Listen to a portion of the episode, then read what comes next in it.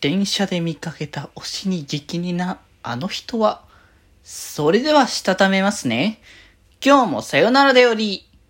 はーい、どうも、皆さん、こんばんは、デジェでございます。はい、この番組は、今日という日に、さよならという気持ちを込め、聞いてくださる皆様にお手紙を綴るように、僕、デジェジがお話ししていきたいと思います。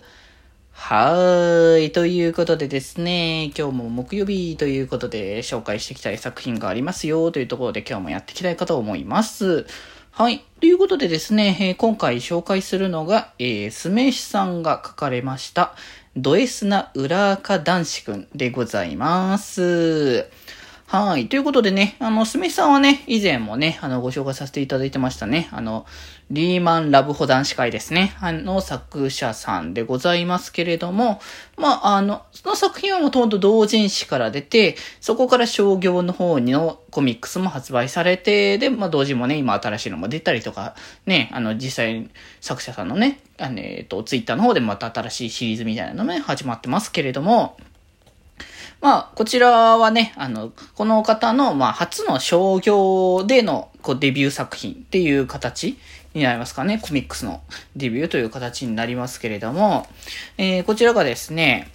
その、まあ、主人公が、まあ、サワラリーマンのね、有村大樹というね、男性なんですけれども、まあ、社内、も会社でもね、まあ、とてもまあ、王子と評されるぐらいの、まあ、イケメンで、まあ、基本成績も優秀で、基本的に火の打ちどころない、完璧なね、男だと思われてるんですけれども、まあ、そんなね、あの、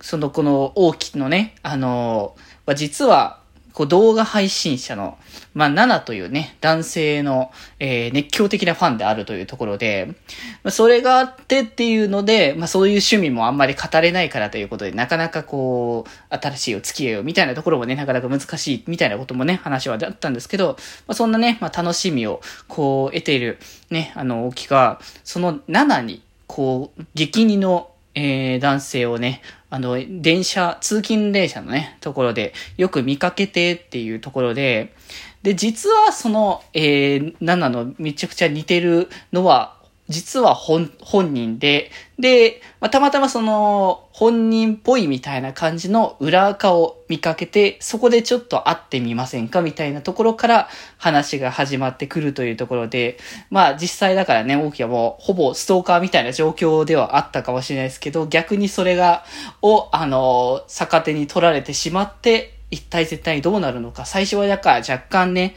あの、脅されるみたいな感じの、その裏側のね、男性の、まあ、ここではちょっとね、詳細言わないけれども、とあるね、こう、撮影をさせ、あの、共有されることになってしまったけども、もうそれはもう自分がやってしまったことだからみたいな形で、お話がね、最初はだからそういう立場的な、逆らえない立場っていうところであったけれども、まあ、推しっていうところもあるから、もう尊さみたいなのとか感じたり、オタク感みたいなのね、丸出し出す大きいが、まあ、ちょっとね、こうずれてる感じというか、なんかね、この人の作者さんの、こう、ちょっとずれたというか、ちょっと可愛らしい部分も持っているいるタイプのね、受けキャラとかがね、本当にいいなっていうツボみたいなところもあるんですけど、まあそこからね、まあ、実際どういう形でこう、一応、ボーイズラブというね、作品ではございますので、どこから BL というね、ものに、まあ、なっていくのかというところがね、少しずつそのお互いを、こう知るというか、まあ、特にその、沖が、あの、配信者である7を、こう、の内面というか、本当の中身みたいなところを少しずつ知っていくことによって、まあ心惹かれていく部分でもありつつ、ただそのこの関係性っていうのもあるから、あの、そういうことじゃないみたいな感じの思ったりとかっていう、まあ、そこら辺をね、ちょっともどかしさも、まあ、感じながらもどうするかなっていう部分ではありますので、まあ、この作者さんらしいね、こう、まあ、ダイレクトにこう直球なね表、表現というかね、こうビジュアル的な表現もとてもね、魅力的なものではありますし、